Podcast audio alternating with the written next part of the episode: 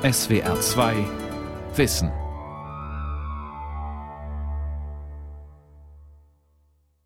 Mit der SWR2 Aula und dem Thema Die 68er, eine überschätzte Generation, am Mikrofon Ralf Kaspari. Die Studentenrevolte feiert dieses Jahr 50-jähriges Jubiläum, deshalb auch der SWR2 Programmschwerpunkt. Und wahrscheinlich wird es wieder zwei Perspektiven geben. Auf der einen Seite Lobpreisung, auf der anderen Seite Verdammung. Was ist den 68ern angemessen? Bilden sie die Basis für den demokratischen, zivilisierten Staat? Haben sie wichtige Freiräume erstritten oder sich Visionen hingegeben, vielleicht sogar Gewaltfantasien? Antworten gibt Professor Klaus Schröder vom Forschungsverbund SED-Staat an der FU Berlin. 1968 hat einen festen Platz in der deutschen Nachkriegsgeschichte gefunden. Mit diesem Jahr wird der Höhepunkt einer vornehmlich von jungen Leuten getragenen Revolte gegen Staat und Gesellschaft bezeichnet. Die 68er Revolte ist freilich mehr als ein eruptiver, kurzzeitiger Protest. In ihr spiegelt sich die vorangegangene Entwicklung der westdeutschen Nachkriegsgesellschaft ebenso wider, wie nachfolgende Protestbewegungen hier ihren Ausgang nehmen. Seit diesem Zeitpunkt gibt es in der Bundesrepublik ein vielfältiges linkes Protestmilieu, das sich entlang verschiedener Konfliktlinien mit unterschiedlicher Intensität in Generationsschüben immer wieder erneuert. Zwar existieren schon seit 1945 in Westdeutschland linksradikale Gruppen und Parteien, aber erst die 68er Bewegung erschüttert das politische und gesellschaftliche System nachhaltig und findet eine bis heute nachwirkende öffentliche Resonanz. Die politisierte Generationsrevolte kann als eine mediale Zäsur in der Geschichte der Bundesrepublik betrachtet werden, unabhängig davon, wie viel die Bewegung mit ihren Forderungen und ihrem Kampf tatsächlich verändert hat. Einige, inzwischen zumeist im Rentenalter stehende Apologeten der Revolte werden nicht müde, ihr seinerzeitiges Tun als nachholende Demokratisierung und Zivilisierung der Bundesrepublik zu beschreiben. Linke Gewalt und sogar Terror seien nur Gegengewalt und von daher gerechtfertigt gewesen. Zudem behaupten sie weiterhin hartnäckig, erst sie hätten umfassend über die Verbrechen der Nationalsozialisten aufgeklärt und generell die erstarrten Strukturen der Gesellschaft aufgebrochen. Sicherlich haben die Revoltierenden mit ihrer Radikalität manch Engstirnigkeit und formales Autoritätsgehabe zerstört, aber die Modernisierung der Gesellschaft inklusive eines veränderten Sexualverhaltens und die Aufarbeitung des Nationalsozialismus begannen schon vorher. Obwohl die 68er ihre Elterngeneration anklagen, dem Faschismus gedient zu haben und zu Recht die ungebrochenen Karrieren vieler Nazis nach 1945 skandalisieren, reduziert sich ihre eigene Auseinandersetzung mit dem Nationalsozialismus zumeist auf eine Kritik am Kapitalismus. Den Zivilisationsbruch der Nazis, vor allem die fabrikmäßige Vernichtung von Millionen Juden, thematisieren sie, wenn überhaupt, nur am Rande. Der Faschismus gilt ihnen als Herrschaftsform des Kapitals. Mit der vielfach skandierten Parole USA SASS werden ausgerechnet die Vereinigten Staaten von Amerika zum Nachfolger des NS-Systems erklärt. Gleichzeitig bleibt eine breite Mehrheit der Aufbegehrenden auf dem linken Auge blind. Die Verbrechen des Kommunismus werden ignoriert oder sogar gut geheißen. Die von Mao Zedong angezettelte Kulturrevolution, die unzählige Opfer fordert, verklären sie zum Aufbegehren einer jungen Generation gegen erstarrte kommunistische Strukturen. Spätestens nach dem Sechstagekrieg im Nahen Osten 1967 identifizieren sich viele Linksradikale mit einem linken Antizionismus, der mit einer grundsätzlichen Ablehnung der Politik Israels und einer nahezu vorbehaltlosen Unterstützung palästinensischer Terrorgruppen einhergeht und immer in Gefahr steht, auch antisemitische Züge anzunehmen. Die erste Bombe der radikalen Linken richtet sich gegen Juden. Zur Begründung des gescheiterten Anschlags auf das jüdische Gemeindezentrum in West-Berlin am 9. November 1969 bezeichnen die Täter die durch die Nazis vertriebenen Juden als Faschisten, die das palästinensische Volk ausradieren wollen. Nach dem Verbot der KPD und der von ihr gelenkten Organisationen 1956 fristen linksradikale Kräfte in der wirtschaftlich erstarkenden und politisch stabilen Bundesrepublik ein Schattendasein. Versuche der SED, Einfluss auf die politische Entwicklung des westdeutschen Teilstaates zu nehmen, scheitern frühzeitig und kläglich. Nachdem sich auch in den Gewerkschaften und der Sozialdemokratie ein pro-westlicher und mit der sozialen Marktwirtschaft kompatibler Kurs durchsetzt, konzentriert sich die linke Opposition auf die Tätigkeit einzelner sozialistischer Initiativen und vor allem auf den Sozialistischen Deutschen Studentenbund. Dieser wird freilich schon 1961 von der SPD verstoßen, da diese zu Recht mutmaßt, er sei von ehemaligen Kadern der verbotenen KPD unterwandert oder zumindest stark beeinflusst. In den nachfolgenden Jahren wird der SDS zum Sammelbecken für ein breites Spektrum linker und linksradikaler Studenten. Bis Mitte der 1960er Jahre kristallisieren sich drei Strömungen im SDS heraus die traditionellen Sozialisten, die sich mehr oder weniger direkt an der DDR orientieren und größtenteils von der SED gelenkt werden, die neue Linke, die sich in ihrem Gesellschaftsverständnis und Revolutionskonzept an der neuen Linken in den USA orientiert, sowie die Antiautoritären, die existenzialistisch eingefärbt die Lust an der Provokation in die strategischen Überlegungen und Verhaltensweisen des sozialistischen Studentenverbandes einbringen. Obschon der SDS seine Verbindungen zur traditionellen Arbeiterbewegung beibehält, gewinnen die Antiautoritären schnell an Einfluss und spielen letztlich bei der Politisierung und Ausbreitung der 68er Revolte die entscheidende Rolle.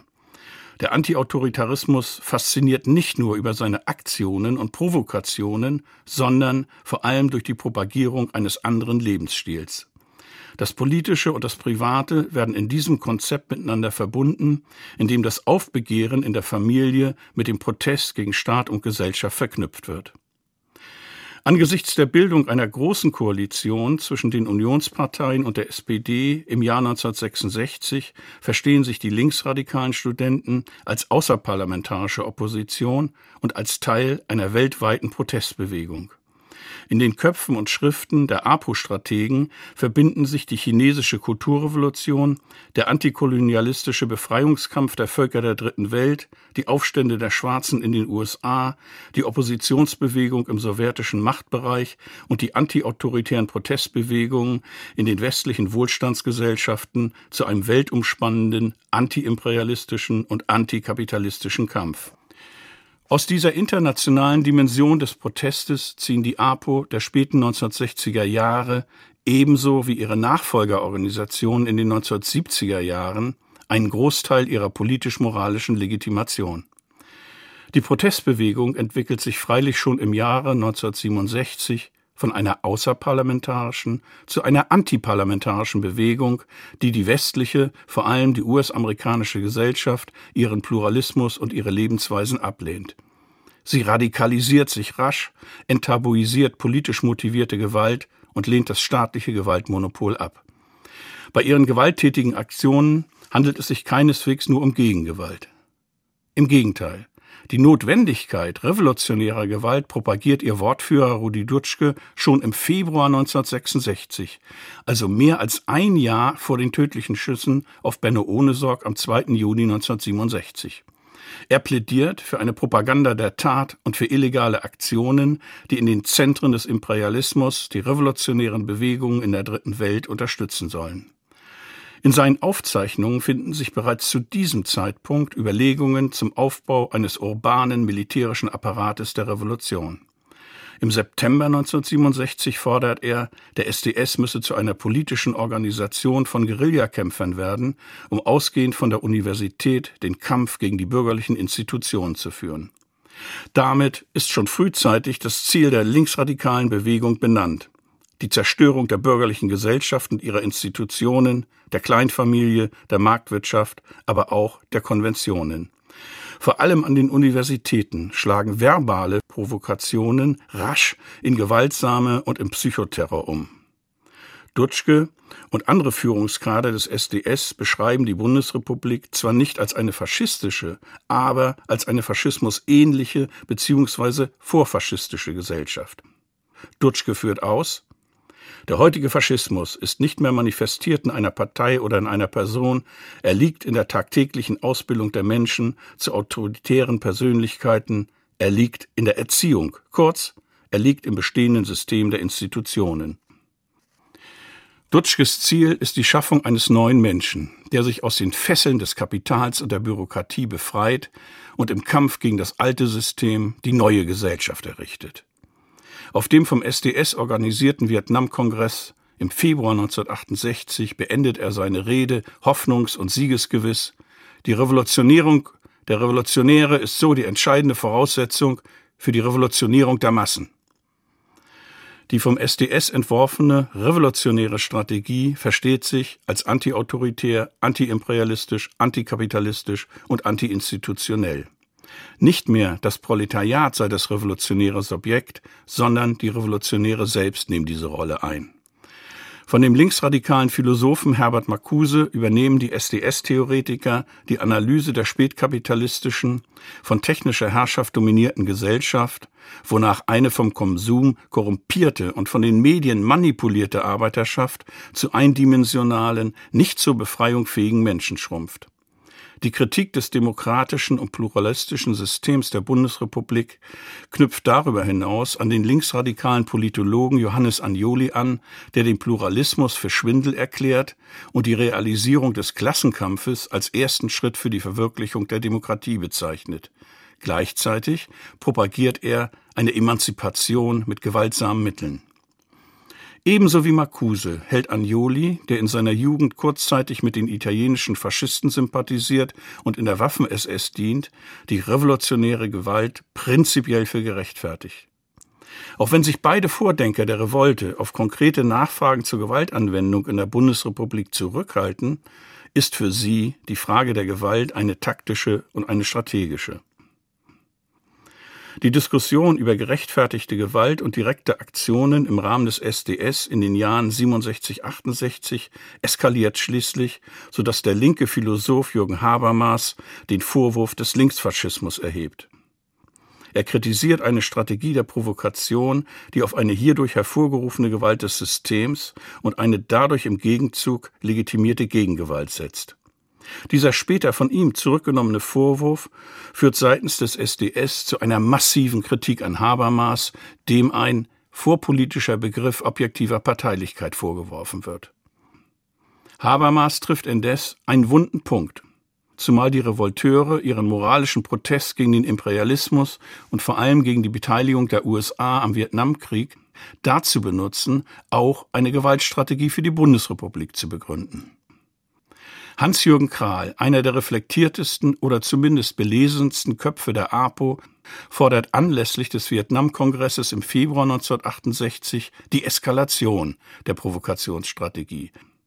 Die linksradikale Bewegung müsse den Kampf gegen die NATO-Stützpunkte in ganz Westeuropa aufnehmen und dazu beitragen, gemeinsam mit den revolutionären Befreiungsbewegungen in der Dritten Welt den gigantischen militärischen und staatlichen Machtapparat in den spätkapitalistischen Ländern zu zerschlagen. Zwei Jahre später knüpft die an den Rändern der APO entstehende Rote Armee-Fraktion RAF mit ihren terroristischen Aktionen an diese Strategie an. Obschon große Teile, vor allem der intellektuellen APO-Vertreter, sich vom mörderischen Terrorismus der RAF distanzieren, ist diese doch ein Kind der APO. Die Kritik an der RAF und ihrem Terrorismus trägt in Teilen der Bewegung nur taktische und nicht prinzipielle Züge. Symptomatisch für die Haltung linksradikaler Gruppen ist die vom späteren Außenminister Joschka Fischer für seine damalige Gruppe, den Frankfurter Revolutionären Kampf, vorgetragene Kritik. Gerade weil unsere Solidarität den Genossen im Untergrund gehört, weil wir uns mit ihnen so eng verbunden fühlen, fordern wir sie auf, Schluss zu machen mit diesem Todestrip, runterzukommen von ihrer bewaffneten Selbstisolation, die Bomben wegzulegen und die Steine und einen Widerstand, der ein anderes Leben meint, wieder aufzunehmen. Rudi Dutschke zeigt sich ebenfalls solidarisch mit den Linksterroristen, auch wenn er ihre Aktionen kritisch sieht und den individuellen Terrorismus prinzipiell ablehnt. Am Grab des bei einem Hungerstreik umgekommenen RAF-Terroristen Holger Mainz ruft er öffentlich aus, Holger, der Kampf geht weiter. Die Kritik an den verkrusteten und verschütteten Politikstrukturen erregt vor allem Aufmerksamkeit durch neue und unkonventionelle Formen der Etablierung von Gegenöffentlichkeit und das Verhalten der etablierten Medien, die dem Protest breiten Raum einräumen. Die modernen Massenmedien, vor allem das Fernsehen, haben eine nicht zu unterschätzende Bedeutung bei der weltweiten Ausbreitung der Protestbewegung und ihrer zunehmenden Radikalisierung. Die Revolte wird damit auch zur Medienrevolte und Rudi Dutschke zum Medienstar, der als Symbol für die Revolte steht und als solcher von einem jungen rechtsradikalen Hilfsarbeiter im April 1968 angeschossen und schwer verletzt wird. Die als Reaktion folgenden Osterunruhen führen zu den schwersten Straßenschlachten seit Kriegsende. Die linksradikalen Studenten, die schon seit Jahren eine Anti-Springer-Kampagne verfolgen, geben Springer und seinen Zeitungen die Schuld am Attentat auf Rudi Dutschke. In mehreren Städten versuchen sie die Auslieferung von Springer-Zeitungen zu verhindern, stecken Autos und Fahrzeughallen in Brand und werfen Steine. Das Resultat ist verheerend. Zwei Tote, 400 zum Teil Schwerverletzte sowie knapp 1000 Festgenommene. Zwar erhält die bundesdeutsche Protestbewegung der späten 1960er Jahre ihren politischen und gewalttätigen Charakter durch den SDS und seine Nachfolgeorganisationen. Zur Massenbewegung wird sie aber erst, als sie Elemente des kulturellen Protestes der zu Beginn der 1960er Jahre entstandenen Beat-Generation in die Inhalte und vor allem die Formen ihres Protestes aufnimmt. Über die aus den USA und Großbritannien herüberschwappende Beatmusik und einen veränderten Habitus drückt sich ein neues Lebensgefühl der jungen Generation aus, die sich in der Folge als eigenständiger sozialer und politischer Faktor zu etablieren beginnt. Schon 1965 formuliert die britische Popgruppe The Who in ihrem Lied My Generation den Anspruch junger Leute, sich als Generation zu verstehen und von den Älteren abzugrenzen. Die Politikkader der APO führen theoretische Diskussionen, die sich im Spannungsfeld von Anarchismus, kritischer Theorie und Marxismus bewegen. Für die Mitläufer der Bewegung reichen indes zumeist mit moralischem Impetus vorgetragene Versatzstücke dieser Theorie aus, um die Gesellschaft in Gänze und im Konkreten zu verdammen. Protest ist für die meisten mehr ein verändertes Lebensgefühl als Ergebnis theoretischer Analyse. Ebenso wie andere außerparlamentarische Bewegungen nach ihr gerät die 68er APO in eine doppelte Frontstellung, von der sie maßgeblich bestimmt wird. Sie gerät in Widerspruch zur politisch verfassten Herrschaftsordnung wie zur Mehrheit der Bevölkerung. Sie bleibt eine Minderheit ohne Chance auf reale Machtbeteiligung. Da ihre Gegenentwürfe in der Realität kaum überprüfbar sind, erhält ihre Anti-Haltung ideologische Gestalt, die sich in den Parolen des Weg mit und Kampf gegen äußert. Aber entscheidender ist der Bruch zur Bevölkerung. Die Opposition der 1960er Jahre startet als generelle Absage an die Lebensweise der Bevölkerung, die wiederum mehrheitlich wenig Verständnis für die Provokationen und Forderungen der jungen Leute aufbringt. Gerade in West-Berlin prallen die Gegensätze zwischen jungen Linksradikalen und der Mehrheitsbevölkerung heftig aufeinander. Auf die roten Fahnen und die Lobpreisungen kommunistischer Führer reagieren nicht wenige Westberliner mit dem Spruch Geht doch nach drüben. Die latente Bedrohung durch die ostdeutschen Kommunisten, die viele Westberliner empfinden, können die vielfach aus Westdeutschland stammenden jungen Aufbegehrenden nicht nachvollziehen. In der Artikulation des internationalen sozialen Elends zum allgemeinen politischen Systemproblem wird vom Beginn an soziales Engagement vorrangig zum moralischen Protest. Hier liegt die spezifische Stärke und Faszination der Bewegung für breite Teile der Jugend und auch ihre gesellschaftspolitische Schwäche. Die APO kann, obschon sie mit ihrem Protest alle gesellschaftlichen Bereiche erfasst, keine eigene soziale Identität gewinnen. Sie bleibt eine politisch und kulturell auf die junge Generation beschränkte Bewegung, die mit moralischem Gestus auf Subjekt- und Gesellschaftsveränderung drängt.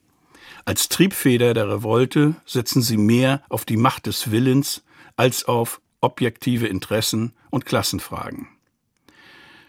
Die Verabschiedung der Notstandsgesetze, das Auslaufen der Anti-Springer-Kampagne, sowie das Ende des Pariser Mais und die Zerschlagung des Prager Frühlings machen die sozialen und politischen Grenzen von Protestbewegungen weltweit sichtbar. Ein Gefühl der politischen Ohnmacht breitet sich aus und eine Phase der Neuorientierung beginnt. Nahezu alle Strategen der APO sind sich einig, dass die Bewegung transformiert werden muss, wenn sie gesellschaftlich mehr als nur indirekte Einflussnahme erreichen will. Die Transformation betrifft insbesondere drei Punkte. Die Organisationsform, die Bestimmung des revolutionären Subjekts und die Frage von Gewalt und Revolution. Dieses Drängen und Suchen nach Orientierung drückt eine subjektiv vorhandene revolutionäre Ungeduld aus.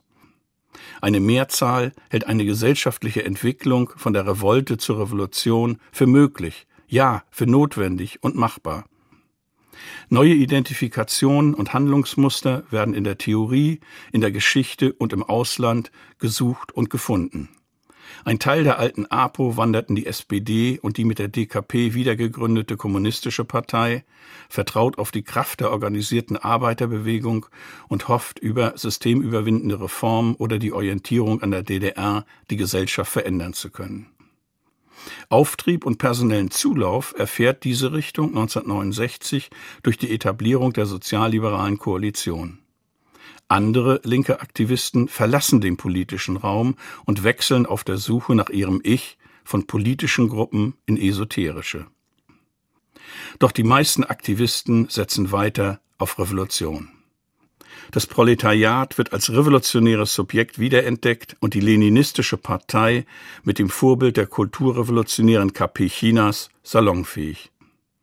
Die vermeintlich antiautoritären Kader ernennen sich selbst zu Führern der schlafenden revolutionären Arbeiterbewegung. Diese studentischen Arbeiterparteien ziehen ihre vermeintliche Legitimität nicht nur aus den Schriften von Marx und Engels, sondern auch von Lenin, Stalin und Mao sowie aus den kommunistischen Debatten der Weimarer Zeit. Die antiautoritäre Bewegung geht Ende der 1960er Jahre in großen Teilen mit der Gründung von kommunistischen, zumeist maoistischen Parteien in eine zutiefst autoritäre und reaktionäre Phase über. Die von den 68ern angestoßene Politisierung mobilisiert aber auch konservative Gegenkräfte. Die Zahl der Parteimitglieder in der CDU verdoppelt sich zwischen 1967 und 1975. Die Debatten im SDS 1968-69 sitzen einer doppelten Fehleinschätzung auf. Die eigene Bewegung wird falsch bewertet, indem der soziokulturelle und moralische Gehalt der APO unterschätzt und die Bedeutung der gesellschaftlichen, politisch-sozialen Kritik überschätzt wird. Hinzu kommt eine weitgehende Missdeutung der sozialen und politischen Strukturen der Bundesrepublik. Insbesondere die soziale und politische Integration der Arbeiterschaft in das Gesellschaftssystem der Bundesrepublik beziehungsweise die Ursachen dieser Integration werden in der Substanz nicht begriffen.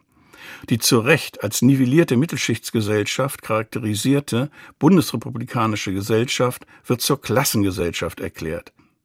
Die breite Mehrheit der Arbeiterschaft aber versteht sich nicht als Klasse, will keine revolutionäre Veränderung, sondern strebt nach sozialem Aufstieg und Wohlstand. Vor allem die SPD nimmt 1969 die Impulse sozialer und politischer Aufbruchsstimmung auf, indem sie die kultur- und kapitalismuskritischen Inhalte der APO systemimmanent reduziert und sie mit den Reformerwartungen großer Bevölkerungsteile verbindet.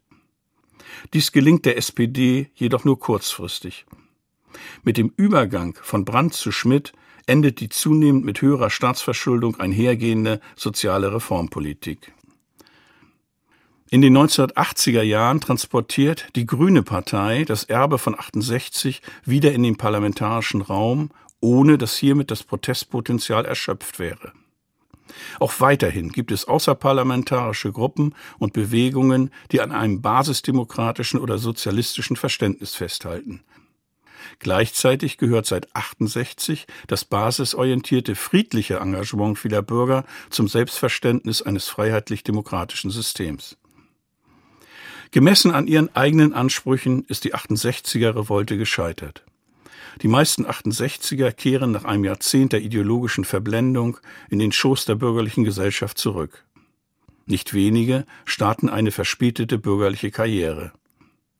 Doch die Revolte hinterlässt auch gesellschaftliche Spuren, die zum Teil bis heute wirksam sind. Die Protestbewegung zerstört viele überflüssige, aber auch manch sinnvolle Konvention und diskreditiert die Orientierung an Autoritäten pauschal, weil sie nicht zwischen formaler und fachlicher Autorität differenziert. Gleichzeitig diffamiert sie viele tradierte Werte, ungeachtet ihrer Bedeutung. Die Befreiung aus gesellschaftlichen Zwängen und Normen führt bei nicht wenigen Akteuren zu Orientierungs- und Haltlosigkeit. In der Provokation wie in der Destruktion leisten die Protestbewegungen Beachtliches. In ihrer Mehrzahl sind sie gegen die westliche Demokratie und Lebensweise gerichtet und nicht frei von totalitären Vorstellungen. Dennoch haben Staat und Gesellschaft die radikale Herausforderung bestanden, indem sie die meisten ehemaligen Revolteure integrieren und entwicklungsfähige Inhalte akzeptieren und zum Teil umsetzen. Entgegen der Erinnerung vieler Akteure und Sympathisanten, für die subjektiv die Revolte Aufbruch und eine Phase des Experimentierens darstellt, sind bedeutende Teile der APO antidemokratisch und antiwestlich und in einer zivilisationskritischen Perspektive sogar antimodern und antiaufklärerisch. Entscheidende Wesensmerkmale der 68er Bewegung sind Gemeinschaft statt Gesellschaft, verordnete Parteilichkeit statt Pluralismus, Diktatur des Proletariats oder Anarchie statt repräsentativer Demokratie, Intoleranz und Stigmatisierung von Andersdenkenden statt freiheitlicher Diskurs. Diese Dimensionen sowie das Aufspielen als Gesinnungswächter prägen seither linke und linksextreme Gruppen. Letztlich jedoch lassen sich die Protestbewegungen in den westlichen Ländern als Aufbegehren einer vom Wohlstand geprägten Jugend interpretieren. Ihr Entstehen resultiert aus einem soziokulturellen Vakuum des historisch einmaligen wirtschaftlichen und sozialen Wandels innerhalb kürzester Zeit. Die von den linksradikalen Akteuren keineswegs gewollten Folgen führen zu einer Stabilisierung des Gesellschaftssystems, das sich politisch den Herausforderungen durch linken Radikalismus und Terrorismus trotz anfänglicher Schwierigkeiten und Überreaktionen gewachsen zeigt. Auch das Wirtschaftssystem, der Kapitalismus, dessen Abschaffung die Revoltierenden lautstark fordern, erweist sich als lernfähig. Als soziale Marktwirtschaft garantiert er soziale Stabilität. Ob die Protestbewegungen unter dem Strich nur Entwicklungen beschleunigt haben, die ohnehin auf der Tagesordnung standen, und ob sie der Gesellschaft mehr genutzt oder geschadet haben, kann nicht pauschal beantwortet werden. Dazu waren die Einstellungen der Beteiligten zu unterschiedlich. Die gewaltbereite und intolerante bis totalitäre und auch antizivile Seite des 68er Protestes ist bisher in den Betrachtungen weitgehend ausgeblendet worden.